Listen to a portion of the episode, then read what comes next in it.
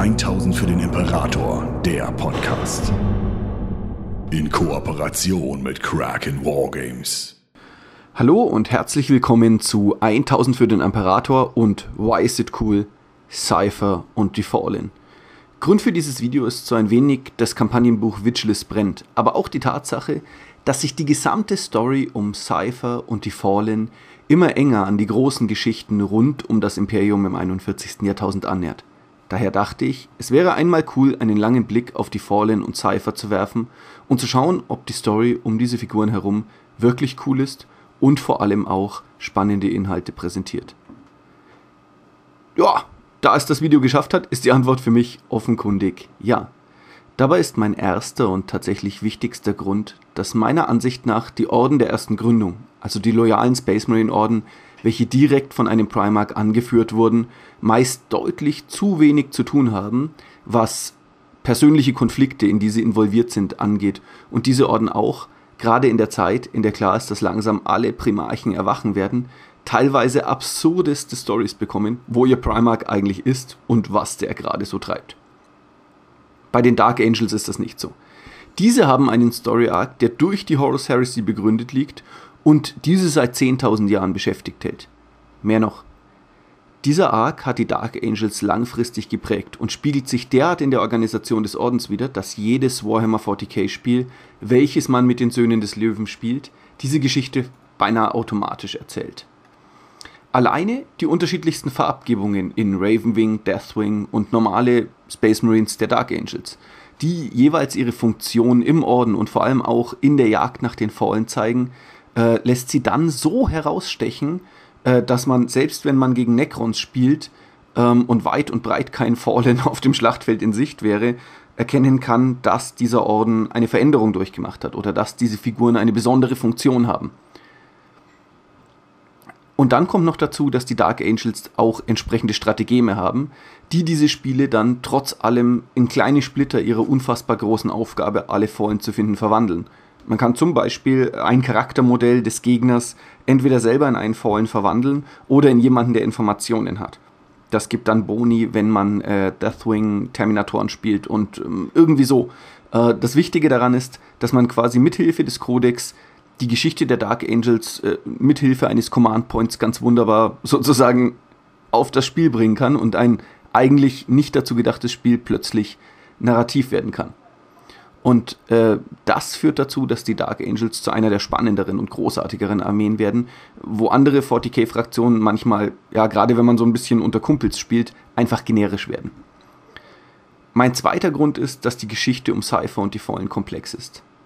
Sicherlich zeichnet sich das in den Möglichkeiten ab, diese Einheiten auf das Schlachtfeld zu stellen, mehr aber noch in den zu erzählenden Geschichten. Da 40k zumindest der Idee nach simpel bleiben sollte, sind die Armeen und Einheiten und damit häufig auch die erzählten Geschichten oftmals zweidimensional. Das soll jetzt nicht heißen, dass sie nicht spannend sein können. Aber die grundlegende Frage, ob man an das Chaos fällt oder nicht, und vor allem, was einen davon abhält, an das Chaos zu fallen, da gibt es ja tausend Möglichkeiten von, ich weiß nicht, ähm, Tau-Glauben an das Greater Good bis zu ach, ja, keine Ahnung, Glauben an den Gottimperator, sagen wir das, ähm, wird einfach super selten gestellt. So kann man beispielsweise, obwohl es meiner Meinung nach oft nahe liegt, äh, gar nicht dargestellt werden, oder man kann nicht darstellen, dass ein Black Templar an Korn fallen könnte. Und das ist ja was, was extrem äh, wahrscheinlich passieren könnte. Die Fallen aber behandeln das Thema herausgelöst aus der Frage Imperium gegen Chaos ziemlich gut. Jeder Fallen oder jede Gruppe von ihnen hat eine eigene Geschichte und ihre Loyalität in 10.000 Jahren Krieg musste immer wieder neu gewählt werden. Und man kann das tatsächlich dann auch aufs Spielfeld bringen. Dadurch wird eine Komplexität erreicht, die viele Facetten des Warhammer 40k-Universums weit mehr andeutet, als es die meisten anderen Fraktionen schaffen. Das bringt mich dann auch gleichzeitig zum nächsten Punkt. Die Fallen sind ambivalent. Auch wenn oft und scherzhaft in unserem Freundeskreis diskutiert wird, ob Lionel Johnson nun ein Heretiker ist oder nicht, und ich persönlich ihn eigentlich für einen der loyalen Söhne des Imperators halte, der halt irgendwie, keine Ahnung, ja, eine schwierige Persönlichkeit hat sozusagen, ähm, ist die Frage bei den Fallen weit unklarer. Da Caliban selbst schon ein höllenverseuchtes Loch ist, das nur durch den Edelmut der Kriegerorden überhaupt gehalten werden konnte und die Dark Angels dieses Erbe, als sie nach Caliban kommen, annehmen, entwickelt sich unter den Astartes der ersten Legion ein ganz anderer Umgang mit dem Chaos. Man bringt dem Chaos sozusagen Tugend und Kampfbereitschaft, aber auch Akzeptanz entgegen, um am Ende eine seltsame Mischung aus Aufrichtigkeit und Treue zu entwickeln, die aber auch eine Blindheit gegen das Chaos mit sich bringt und somit äh, Luthers Verrat auch ja, glaubhaft und auch wahrscheinlich macht, weil eben die Dark Angels so lange Umgang mit dem Chaos gepflegt haben, dass für sie die Lügen Luthers extrem wahrscheinlich werden.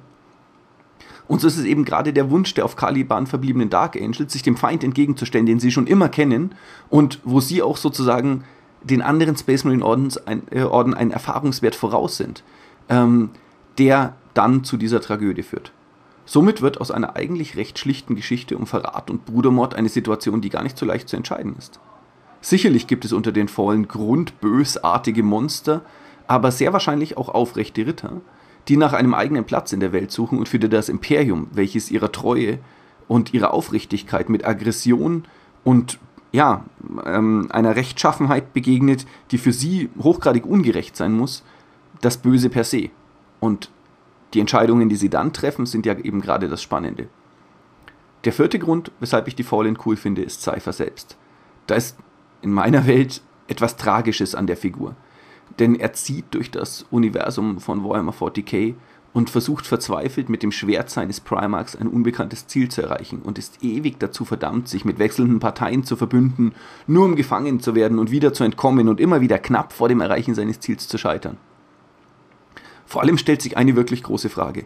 Wenn Cypher bereit ist, sich sowohl mit dem Chaos, gefallenen Legionären der Verräterlegionen wie auch mit Truppen des Imperiums zu verbünden, wie ist dann eigentlich seine Sicht der Dinge? Die Figur des Cypher lässt das Setting von gegeneinander kämpfenden Parteien völlig verschwimmen und er selbst scheint entweder für beide Parteien großes Verständnis zu haben oder deren Agenda völlig zu ignorieren, um etwas gänzlich anderes zu bekämpfen, was ihm viel wichtiger erscheint als die Frage Imperium gegen Chaos. Gerade seine Involviertheit in die Rettung und Wiedererhebung Gillimans und die Reise zum Thron von Terra und vor den Imperator selbst sind hier spannende Aspekte. Ich kann mich irren, aber insgesamt wirkt die Figur für mich wie ein einzelner Mann, der versucht, eine lange untergegangene Ära nur Kraft seiner Überzeugung wiederzubeleben. Und damit hat Cypher so eine Dylan-Hand aus Andromeda, äh, Andromeda-artige Romantik. Vielleicht irre ich mich aber auch völlig und der Typ ist übel böse. Man wird es sehen müssen. Zuletzt hat mich noch wirklich gefreut, dass die Fallen in Vigilis äh, brennt einen so großen Auftritt und eine so große zentrale Rolle hatten. Seit Ewigkeiten hat sich Games Workshop nicht mehr so deutlich äh, zu einer eigentlich Subfraktion bekannt, wie sie es mit den Fallen getan haben und diese ganz zentral eingesetzt haben. Ich persönlich mag die Idee einer riesigen, mit vergessener Technologie ausgestatteten Festung der Fallen inmitten eines ewig währenden Sandsturms, die sich Abaddon anschließen und das Imperium bekämpfen.